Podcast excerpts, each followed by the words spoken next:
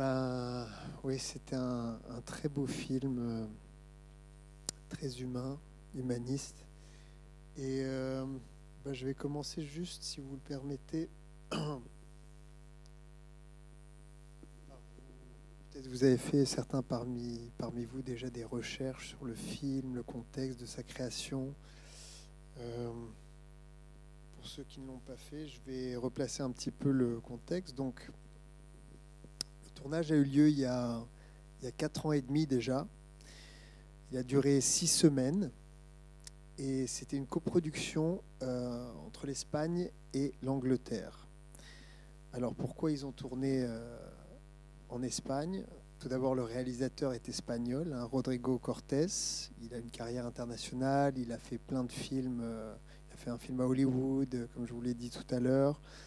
Et il est catalan, il est de Barcelone. Donc il y a eu beaucoup de fonds qui sont arrivés de l'Espagne et ils ont, euh, pour des raisons pratiques, parce qu'il communique avec son équipe technique euh, en, espagnol, il a ses collaborateurs avec qui il travaille. Et puis donc ils ont tourné euh, aux alentours de Barcelone dans un, dans un théâtre. Et donc la plupart du tournage s'est déroulé dans ce théâtre avec, comme vous l'avez vu, un cast euh, international, tous anglophones. Alors l'actrice principale, elle est d'origine danoise, mais ils sont tous basés en Angleterre. J'ai eu la chance de, rentrer en contact avec deux d'entre eux pour leur poser des questions.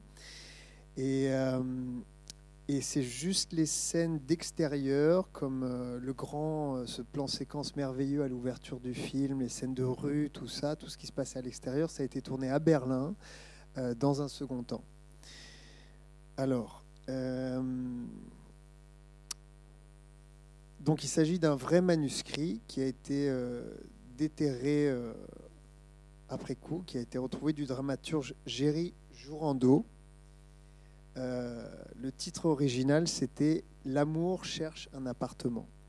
Et c'était joué au, donc au Femina Théâtre dans le ghetto.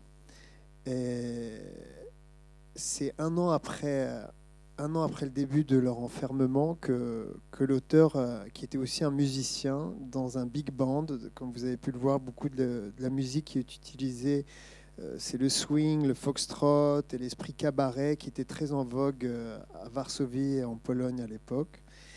Et c'est Victor Reyes qui a dû, qui, en a signé les, qui a signé la musique parce qu'en fait ils ont juste retrouvé, si je me trompe pas, c'est ça les le texte et ils ont dû recréer la musique euh, de, de toutes pièces en fait. Donc ils ont, il a fait un travail énorme euh, pour faire ça et exceptionnellement pour le film. Toutes les chansons euh, que vous entendez, c'est du direct. Rien n'a été fait en, en studio après coup. Donc c'est vraiment c'est les acteurs qui sont réunis. Ils ont, ils ont eu deux semaines de répétition sur place dans le théâtre.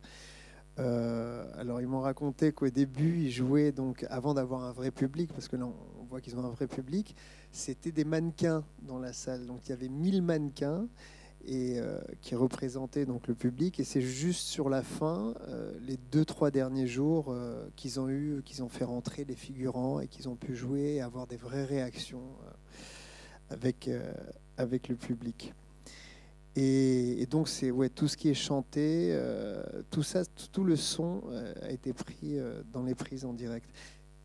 Et c'est le, le romancier David Safier, vous avez dû voir son nom dans les, dans les crédits, qui est un collaborateur de Rodrigo Cortés, qui est tombé sur, sur cette histoire, sur le manuscrit, et qui a décidé d'en parler au, au réalisateur, et ils l'ont co-scénarisé ensemble. Donc je vais vous parler un petit peu des, propos du réalisateur sur son film. Euh, il fait référence à un moment donné sur l'importance, en fait, sur, sur l'évolution de l'intrigue que, que les personnages sur scène, qui sont donc des acteurs qui jouent des acteurs, n'est-ce pas, euh, qui, bah, ils commencent à se communiquer parce qu'il y a une intrigue qui se passe derrière. Donc effectivement, ce fait de qui va partir, est-ce qu'ils vont partir, les jalousies, les relations entre, entre chacun. Et, et ce qui lui plaisait beaucoup, c'était cette idée de, de ce qui se communique entre les lignes, en fait, sous le, sous le texte. Donc il y a plusieurs, euh, plusieurs couches, comme vous avez pu le voir. Et, les acteurs m'ont d'ailleurs dit que c'était ça qui était très intéressant pour eux, c'est qu'il y avait euh, des, différentes intensités de jeu, parce qu'il y avait donc, euh, moi, en tant qu'acteur, je peux vous en parler, donc il y avait ce truc de jouer sur scène pour le public, de garder, euh, garder aussi le, le faciès, de rester dans la fiction et la réalité qui s'infiltre peu à peu et qui, et qui change de truc. Donc vous l'avez vu dans, dans les énergies, donc il y avait pour eux déjà cette, cette chose de, de, jouer la pièce et, et en même temps euh, ce qui se passait dans les coulisses qui était beaucoup plus intimiste, beaucoup plus dans, voilà, dans leur rapport, euh, euh, intime entre les personnages. Et oui, le réalisateur a décidé de, lire que des témoignages issus du ghetto durant cette période.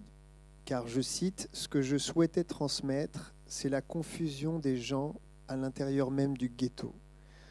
Tout ce que j'aurais pu lire paru après m'aurait paru comme de la littérature. Donc il ne voulait pas, surtout pas faire de l'histoire, pas un cours d'histoire, mais se concentrer plutôt sur cette histoire, sur cette, euh, je n'ai pas envie de dire fiction, quoi, mais bon, voilà, et dont les, dont les protagonistes avaient pour seul but de vivre une demi-heure de plus. Je ne voulais pas dresser le portrait de héros, ni en faire des archétypes. C'est juste l'histoire d'un groupe d'acteurs, des acteurs qui voulaient terminer leur pièce. Il explique, les acteurs, c'est d'abord ça, c'est ce qu'ils font et c'est ce qu'ils sont, peu importe euh, les circonstances. Et il y, a plein d'histoires, évidemment, donc il dit euh, les acteurs qui ont une représentation, soudain, un parent peut mourir, les lumières s'éteignent, on a de la fièvre, peu importe, il faut continuer. Et, voilà. Et il ne voulait pas de symbolisme non plus, juste des vraies émotions. Et là, on en vient au thème de l'amour. Il dit car même dans les conditions les plus abjectes, les plus dures, les plus inhumaines, ben, il reste l'amour. Même, voilà, c'est notre raison d'être, disons, euh, même, euh, même au seuil d'une tragédie de cette ampleur. Et, euh, et puis cette question, ce dilemme qui soulève chez ces protagonistes, qu'est-ce qui est meilleur ou, qu'est-ce qui importe plus finalement? Est-ce que c'est d'aimer ou d'être aimé? Alors, maintenant, je vais parler un peu du... du témoignage de Mark. Mark Ryder, c'était le comédien qui jouait Patrick. Très sympa, il est, il est irlandais et, il m'a raconté un petit peu. Donc j'ai eu son témoignage et le témoignage de Freya qui joue. Je, alors je me souviens pas du nom de son personnage. C'est euh, c'est la jeune fille. C'est pas les deux personnages féminins principaux. C'est euh, jeune fille qui est un peu frêle, qui tremblote. Ouais, je me souviens pas. C'était quoi le nom de son personnage, vous en souvenez? Lucia. Donc Marc euh, et Lucia, ils m'ont dit, donc Marc, il a dit, donc le tournage, euh, il faisait très chaud parce que c'était en été. Donc il y avait ce, ce, paradoxe parce qu'ils étaient, ils avaient vraiment chaud, ils transpiraient et ils devaient faire semblant d'être en plein hiver euh, en train de grelotter et, il m'a avoué timidement, il a dit, tu sais, la, fumée euh, qui sort de ma bouche, mais en fait, ça a été rajouté en post-production. et euh, voilà, ils avaient très chaud. Il disait surtout que le, chef-op, le caméraman, c'est lui qui souffrait le plus parce que c'était essentiellement, comme vous avez pu le voir, tourner caméra à l'épaule. Et lui, il était là sur, c'était une danse en fait entre le, réalisateur, entre le caméraman et les acteurs. Donc il était, euh, il, dansait ensemble sur le plateau, que ce soit sur scène ou, dans les coulisses. Donc beaucoup de chorégraphie, beaucoup de répétitions. Euh, voilà. Marc, euh, Marc a décidé de, perdre du poids pour se préparer pour ce rôle, en se contentant d'un repas par jour. Et euh, il a dit que, cette fin euh, commune que la plupart des acteurs s'étaient imposée, ben, ça les a rapprochés. Et euh, ils ont pris leur travail très au sérieux, hein, méthode acting.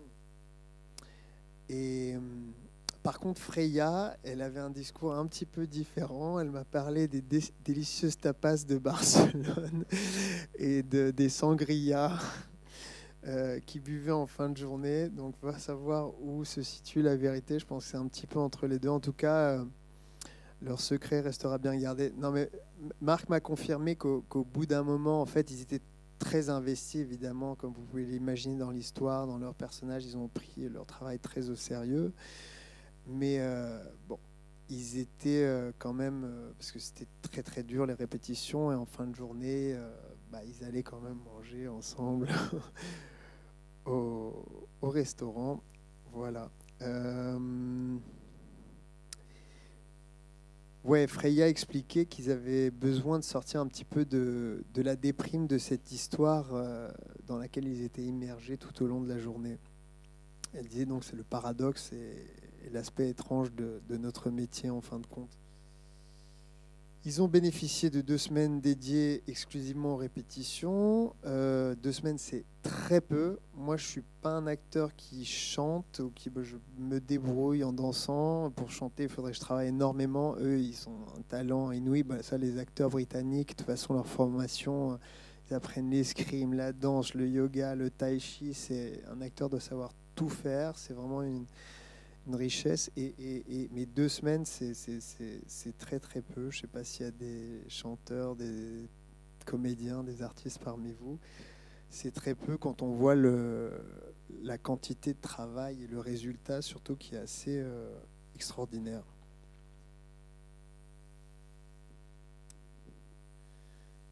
Alors, ils ont eu des références cinématographiques que leur a donné le, le réalisateur. Est-ce que quelqu'un peut deviner ou quelqu'un s'imagine quel genre de film il leur a recommandé de voir euh, juste après ce que... Non De Ah ouais, To Be euh, euh, ils en ont pas fait mention du film de Lou Beach, que je n'ai pas vu moi d'ailleurs non plus. Par contre, il, leur a parlé de, du Son of Soul. Je ne sais pas quel est le titre français, qui est un film qui est sorti, je pense, il y a une dizaine d'années sur sur les camps aussi, je pense. Ensuite, euh, le pianiste. Comment? Le fils de Saül, voilà.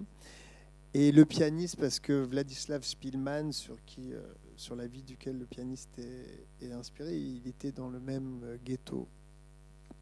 Et donc, le pianiste, Cradle Will Rock, dont le titre français est Broadway 39e rue, un film de Tim Robbins, pas du tout sur le même sujet, mais je pense qu'il doit y avoir des références dans la structure du film et euh, certaines, certaines thématiques ou aspects. Black Swan. Black Swan, où il y a déjà ces choses de la dualité, euh, des jeux de caméra, des allers-retours, tout ça. Euh, mais aussi et surtout les films de Billy Wilder, que le réalisateur adore, dont un qui s'appelle 1, 2, 3. Billy Wilder, vous savez, certains l'aiment chaud, c'est ça Non, c'était Billy Wilder. Grosse culture euh, cinématographique. Euh, il y avait énormément de prises, énormément de, de mouvements, de chorégraphies intégrées. Et euh, Marc disait d'ailleurs, pour une certaine séquence, il y avait eu jusqu'à 70 prises.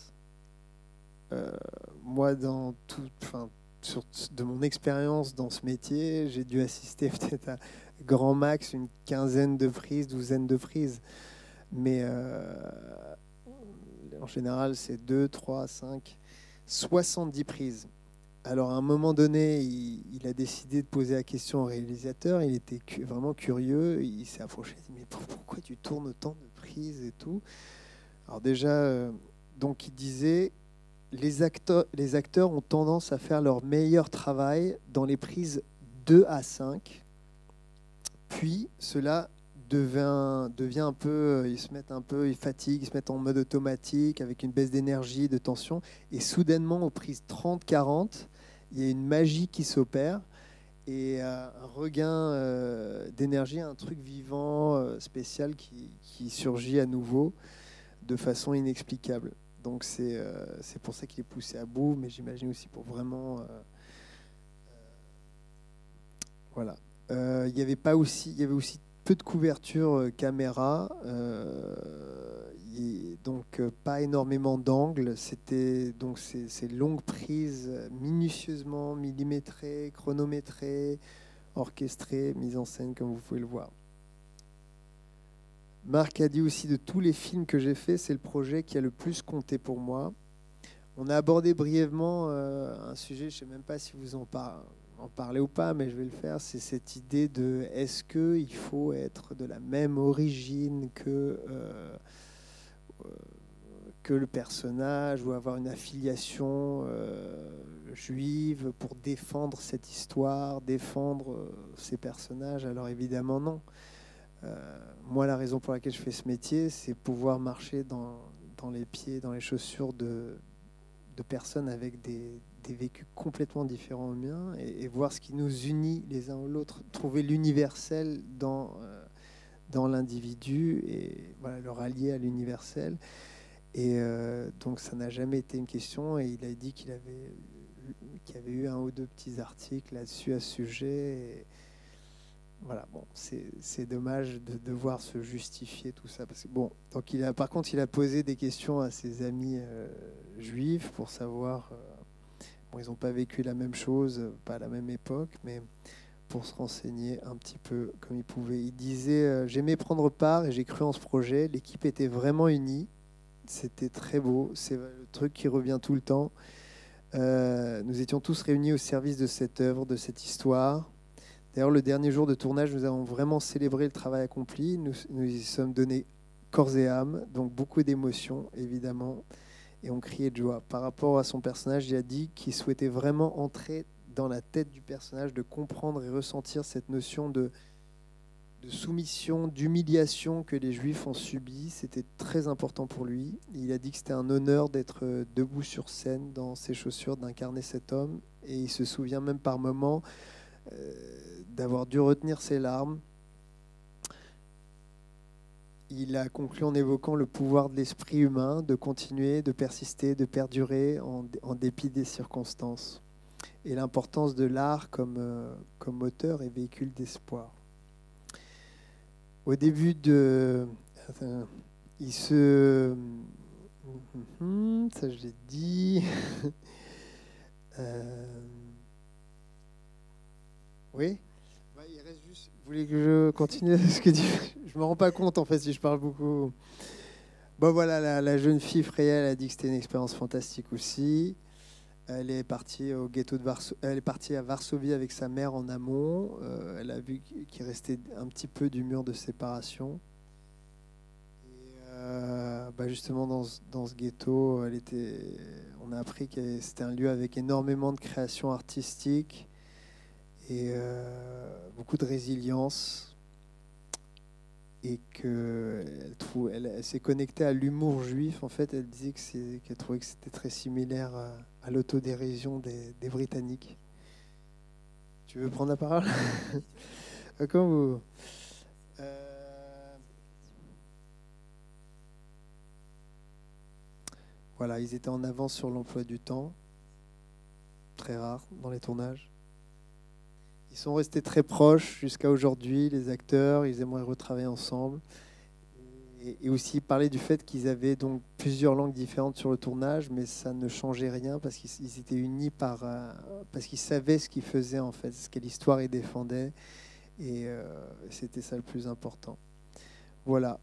C'est pour elle, c'est une lettre d'amour aux comédiens, aux gens du spectacle, est très fière d'en faire partie.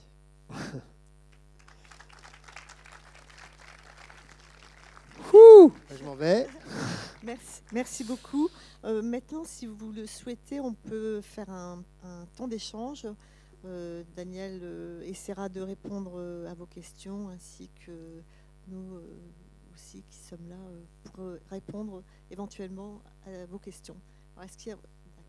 Oui, bonsoir. Justement, sur, cette question de, de, la langue, en fait, au, au début du film, on, on est un peu désarçonné parce que on a l'habitude dans, les films sur la Seconde Guerre mondiale d'entendre les soldats allemands parler allemand. Mhm.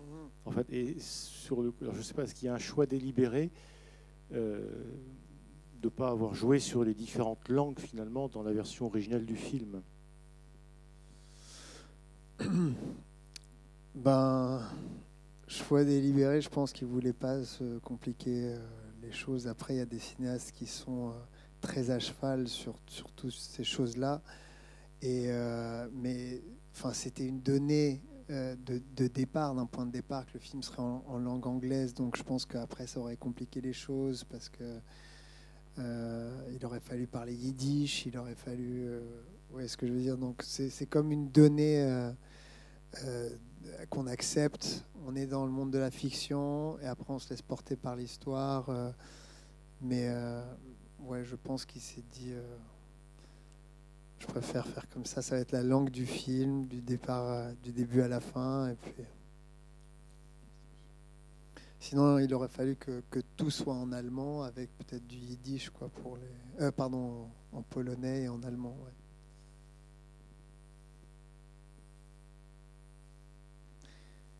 Ne soyez pas timide.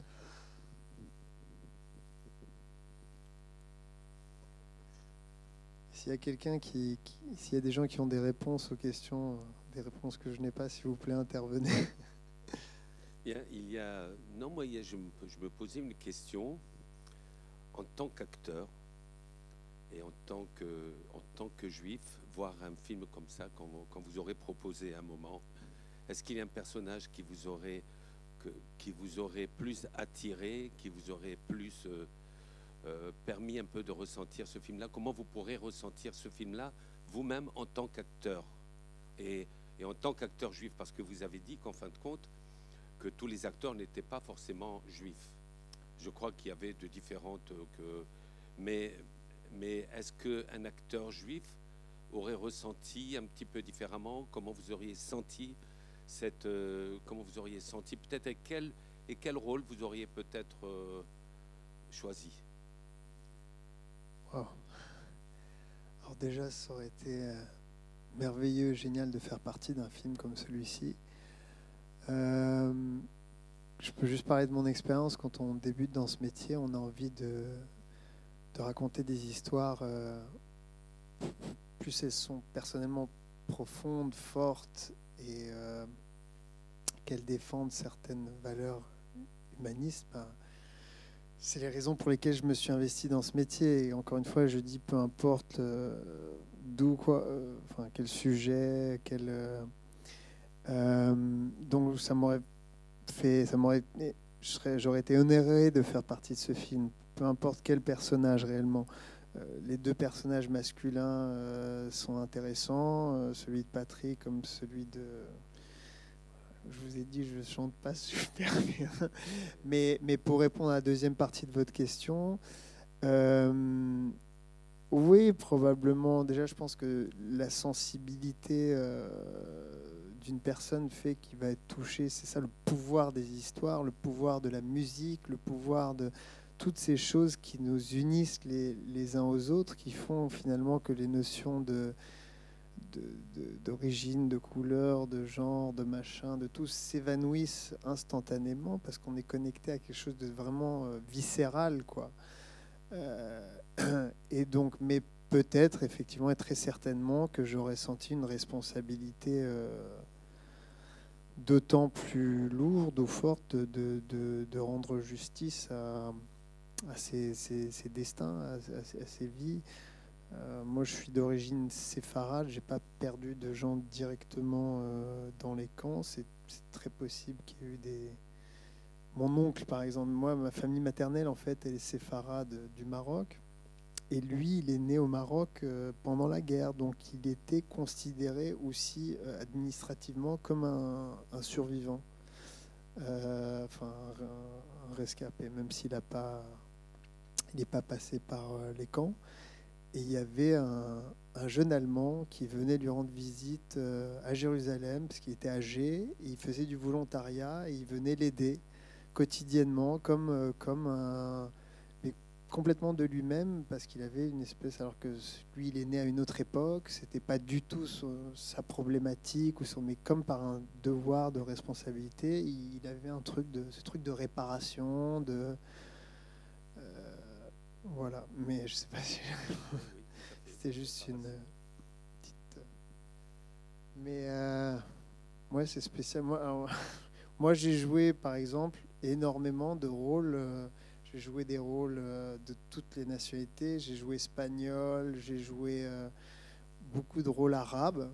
J'ai joué le gendre de Saddam Hussein. J'ai joué. euh, alors même, ça peut vous paraître terrible ce que je vais dire, mais euh, alors euh, j'ai fait de la recherche, par exemple, sur la vie de Saddam Hussein, tout ça, et il avait eu une enfance terrible, terrible. Et moi, c'est un truc qui, qui me fascine, c'est que beaucoup de figures, grandes figures de l'histoire, qui, qui, qu'ils ont- qu'ils aient un destin lumineux ou obscur, des éléments de l'enfance sont marquent le destin et le, et le chemin d'une façon. Et on dit qu'on est tous euh, plus ou moins, enfin, euh, je, je dirais pas pur, je sais pas si, mais c'est les expériences de la vie, ce qui nous arrive, qui fait que ça bascule d'un côté ou de l'autre, quoi. Et c'est pas, c'est la chance qui danse, quoi. C'est pas.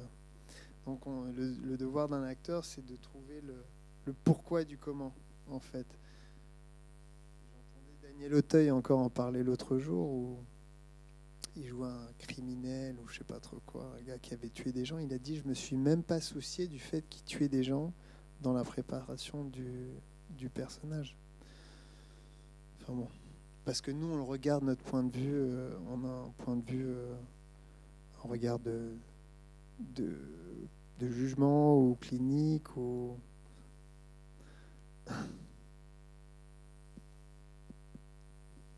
D'autres euh, observations, questions Bonsoir, j'espère que j'ai pas oublié quelque chose que vous avez dit.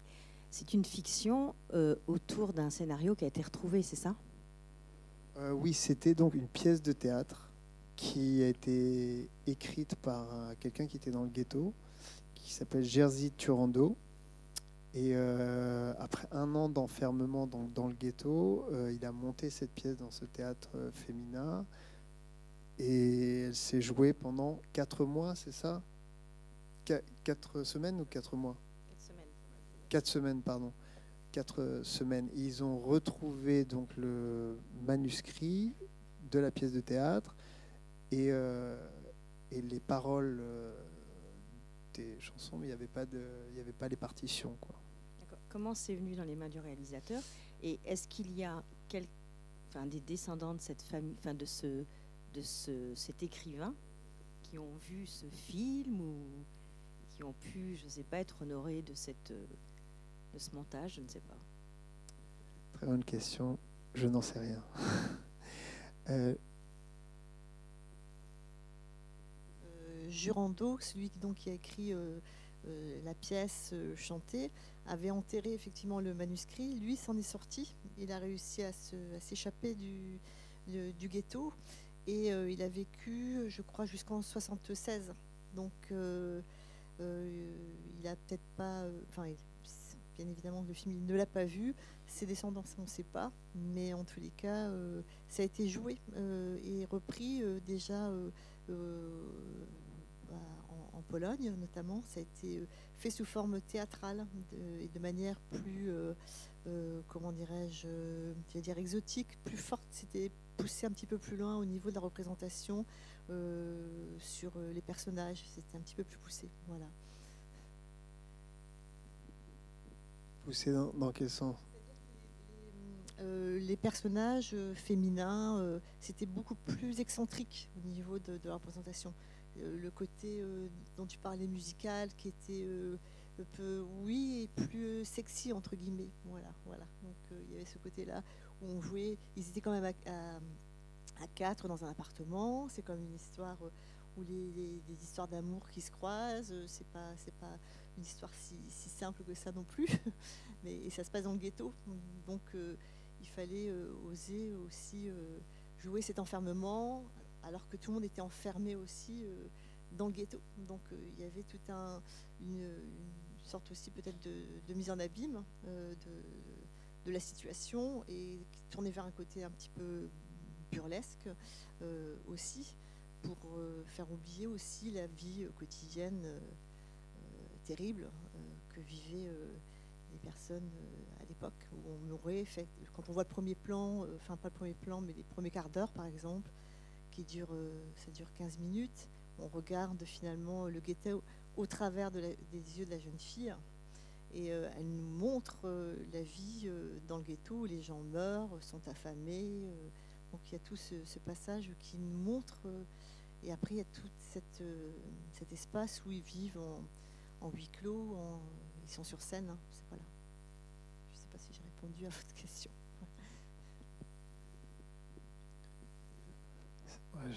je, t'écoutais, c'est quand même extraordinaire quand on y pense. Extraordinaire. De, de la nourriture pour, pour l'âme, quoi, quand on est privé de tout et, de, on a quand même le droit de, de rêver.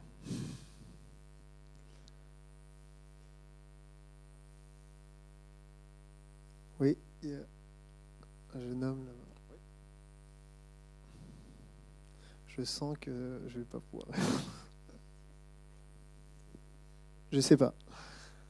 Euh, je voulais savoir quel moment dans le film vous a marqué et euh, pourquoi.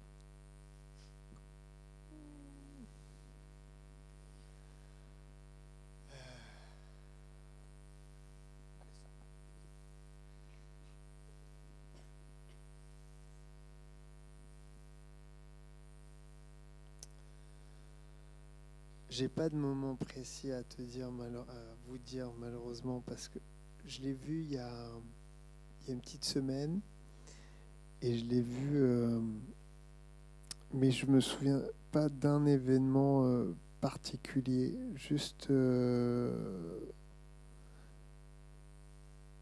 de l'atmosphère générale, de la tension et des, des, enjeux et de la notion de sacrifice. Quoi.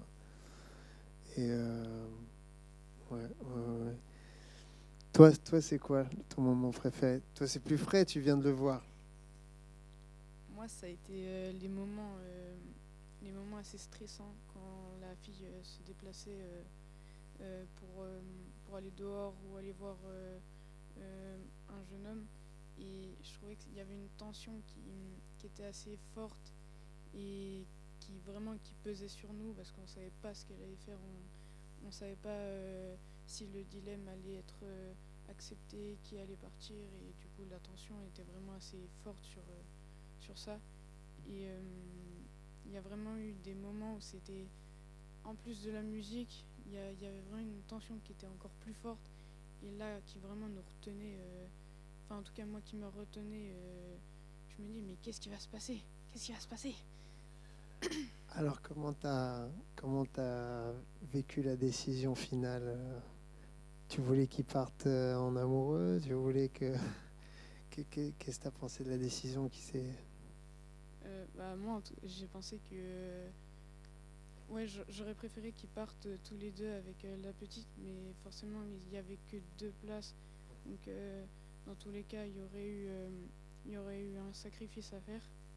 Et hum, franchement, je pense que je respecte le choix qu'a fait euh, la jeune fille parce que c'est beaucoup mieux que le, garçon parte avec euh, sa sœur. C'est beaucoup plus logique euh, qu'il parte en famille pour survivre. Intelligent.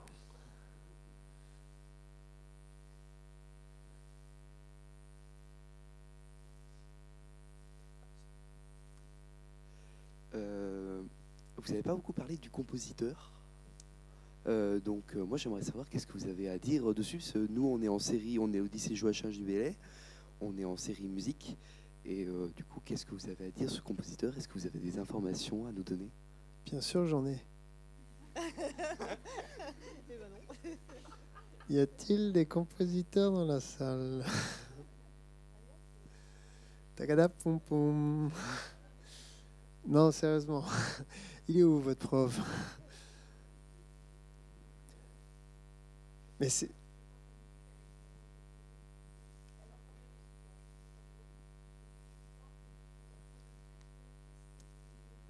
C'est ça, c'est ça. Mais il a fait un travail euh, phénoménal. Il s'appelle Victor Reyes.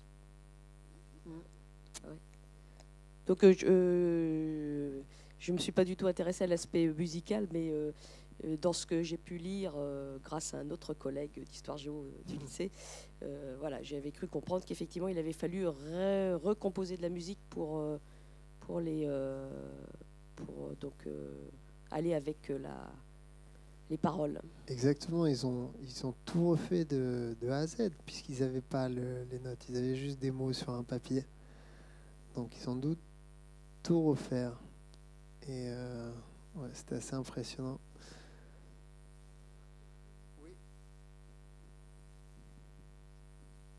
Oui, en, termes de musique, il y avait un, petit souci qu'il fallait à la fois, il y avait euh, deux, trois niveaux de musique à, mettre en place. Il y avait la musique du film elle-même avec euh, le côté stressant qui rappelle parfois les, films d'Hitchcock, et il y euh, avait aussi la comédie musicale elle-même, et il y a le jazz aussi. Et il faut rappeler que le jazz, eh bien, dans, le ghetto, c'était aussi un moment pour, pour s'échapper par la musique, de, de penser à, à l'ailleurs. Voilà. Et le travail de montage de musique a, a fait l'objet d'un travail euh, un peu historique de reconstitution, de se dire mais qu'est-ce qu'on écoutait euh, à cette époque-là? Voilà, et en ça, c'est très important. Et, euh, et, donc j'avais j'avais une, j'ai une question, profite. Mais venez, venez. poser une question Non, non, merci. Et euh, sur le. euh, Rodrigo Cortés est un, est un spécialiste de la. Il a filmé des, films sur la, claustro- la claustrophobie, sur les situations d'enfermement. Et je trouve que dans la mise en scène, c'est très bien mis en place dans ce, théâtre. Et euh, de représenter cet enfermement que représentait le, ghetto de, l'époque. Pour donner euh, une idée, c'est euh, 400 000 personnes sur 300 hectares. hein. Pour donner une idée, euh, Angers, la, la ville, c'est euh, 4270 hectares. Donc euh, c'est Combien d'hectares euh, le 300 ghetto hectares. Le ghetto, c'est 300 hectares. Et Angers? Angers, 4270. Voilà. Pour euh, trois- 300 hectares pour 400 000 personnes, euh, en- Angers, on est euh, 100 000, 130 000. Donc c'est pour donner une idée, c'est 7 personnes par pièce. Et, et donc il y a et donc, il y a que- il y a- et donc, il fallait rendre compte de, ce, de cet entassement. Donc, il y a, il y a le, il y a le premier plan qui est, qui est formidable, mais il y a aussi dans la mise en scène une manière de filmer les visages en, en très gros plan. Toujours, la caméra est très proche du, du plan. Et je me demandais, mais comment faisaient les acteurs? Parce que la, ca- la caméra tourbillonne tout autour, et en même temps, le- leur visage apparaît euh, voilà, de, de 10 mètres sur 10 sur l'écran.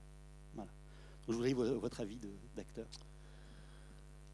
Euh, bah, je pense que c'est-à-dire que le désavantage du cinéma, quand c'est pas justement des plans séquences comme ça, ça, ça se rapproche plus du théâtre. Donc je pense que le réalisateur, il a voulu recréer des conditions similaires du théâtre pour toutes les raisons évidentes, recréer l'atmosphère de, de la troupe et- et avoir ce rendu. D'autre part, c'est comme si je vous disais que je veux faire un 100 mètres, mais je commence au mètre 50 ma course. Alors que et l'avantage du théâtre, enfin, quand on joue, machin, dans la continuité, c'est que le corps est chaud, l'instrument est chaud, euh, tout ça. Donc, et, le fait d'avoir eu ces répétitions, les, comédiens connaissent leurs personnages et connaissent les marques, euh, les bornes émotionnelles de la scène. Vous voyez ce que je veux dire? Donc, euh, donc les caméras, ils, doivent être habités en quelque sorte euh, tout au long de la scène, puisque la caméra, c'est une loupe sur ce qui se passe. euh, donc effectivement, il devait être dans l'état, il devait être ne pas regarder la caméra ou regarder si c'est une indication du réalisateur à un moment de regarder la caméra, parce que c'est un choix. Mais euh, ouais, c'est une concentration, euh, c'est une concentration euh, extrême. Quoi. Le, cinéma, c'est comme vous savez, c'est assuré, c'est- rarement tourné en ordre chronologique. euh, c'est euh, enfin voilà, c'est très segmenté quoi. Et euh, je sais plus si ça répondait à la question, mais euh, C'était beau ces plans et je repense, vous disiez, ça m'a fait penser à, oui, ces maîtres du suspense comme Hitchcock, tout ça. Parce que c'est la magie du cinéma et à la fois c'est une preuve d'intelligence. Faire exister le monde extérieur, faire exister ce qu'on ne voit pas à l'écran. Et là, en l'occurrence, un danger imminent, une oppression, euh, un monde extérieur euh, hostile. Euh, et, comment on le fait si on filme autre chose? Donc ça passe par le jeu, par l'atmosphère, par le son, par le rythme. tout ça, c'est des, des, outils pour nous mettre, nous, dans cet état tendu.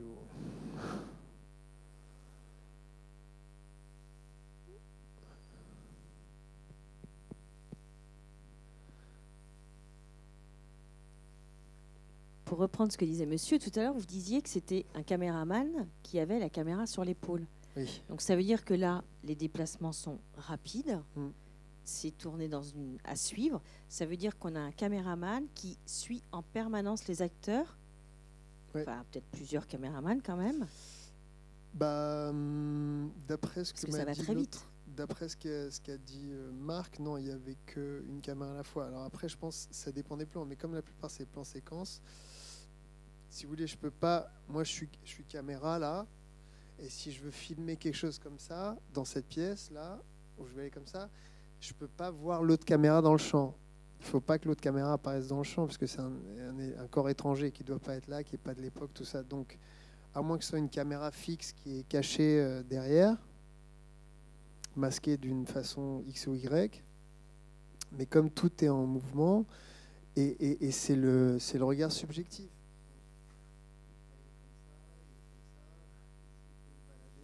C'est le, le, témoin, c'est un acteur à part entière, c'est un personnage à part entière dans le dans la, dans la scène. C'est lui qui a tout le mérite, quoi. ouais, ouais, ouais. C'est euh, bah si s'ils font un pas trop à gauche, un pas trop à droite, il peut se manger un acteur, il peut se manger une lumière, il peut tomber dans les gradins. C'est euh, Ouais, ces trucs qu'on voit pas trop, qu'on sur les plateaux. si il y a des bon, des travelling, tout ça, j'ai participé à des scènes. On a des marques normalement, euh, tout un tas de marques au sol euh, pour respecter tous ces trucs de lumière, de positionnement, pour le point, pour etc. Et nous, on doit trouver une certaine liberté à l'intérieur de ces contraintes-là. Et, là, en l'occurrence, donc ils doivent, par exemple, si je dis je commence par filmer monsieur, et après je vais aller filmer le monsieur derrière, et après vous, ben, au début, la caméra, elle va faire le point sur le monsieur, le point sur lui et le point sur vous, pour, pour savoir à, chaque moment euh, quelle modification euh, ils vont faire à, l'objectif, pour, pour, pour pas que vous soyez dans le flou.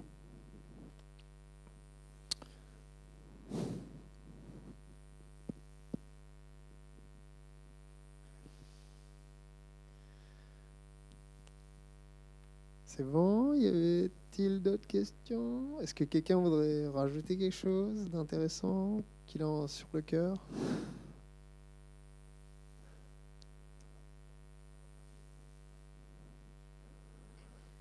Bon, ben, s'il n'y a plus d'autres questions, on vous remercie en tous les cas d'être euh, venu euh, et nous espérons que vous avez passé une bonne soirée avec euh, nous.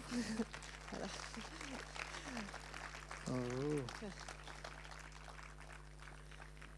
Alors le, festival Diasporama donc euh, est national, il se passe partout en France, dans les grandes villes de France. Nous sommes ravis d'avoir été accueillis par le cinéma des 400 coups.